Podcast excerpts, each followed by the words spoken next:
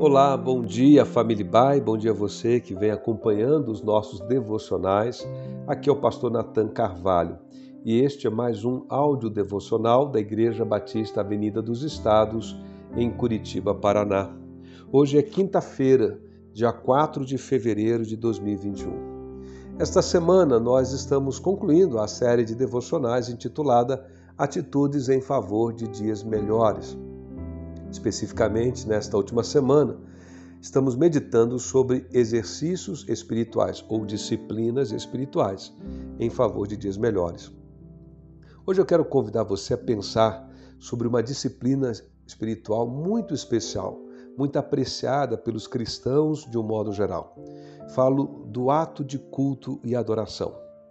O texto inspirativo para a nossa leitura está no Salmo 147, verso 1, que diz: Louvai ao Senhor, porque é bom e amável cantar louvores ao nosso Deus.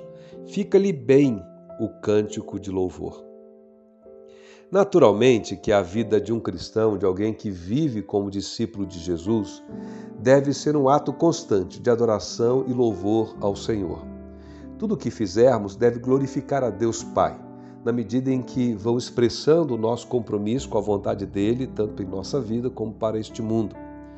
No entanto, essa verdade em si não dispensa, não torna desnecessário nem de menor valor o ato do culto, o ato da adoração, como essa experiência que tem hora e local para acontecer.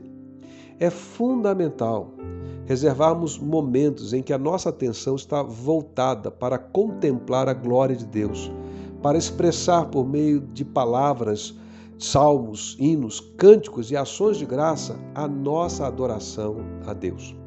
Reunir-se com outros crentes, discípulos de Jesus, para cantar louvores e celebrar o nome de Deus é um exercício básico da vida cristã. A igreja, desde o seu princípio, dos seus primeiros dias de existência, como igreja organizada, ela aprendeu o valor de reunir-se para adorar, conforme encontramos registrado tanto no livro de Atos dos Apóstolos como no Novo Testamento de um modo geral. Atualmente, as nossas reuniões de culto estão se dando principalmente de forma online, isto é, por meio da internet. Mas nem por isso essas experiências são de menor valor. Na verdade, a questão aqui não é tanto se a reunião é virtual ou presencial, embora eu creio que todos nós preferimos de longe o culto presencial. Mas a questão realmente que importa é o quanto verdadeiramente estamos conscientes de quem Deus é e do seu lugar em nossa vida. A adoração e louvor são reações próprias na vida cristã, na medida em que vamos compreendendo e vamos experimentando a consciência da natureza de Deus, de quem Deus é, de como ele se revela nas Escrituras. Quanto mais aprendemos a apreciar a beleza dos atributos de Deus, reconhecendo a sua grandeza, a sua majestade, a sua santidade, quanto mais compreendemos o sacrifício de Jesus Cristo na cruz do Calvário, o amor de Deus revelado nesse sacrifício, a sua graça, maior deverá ser a nossa devoção.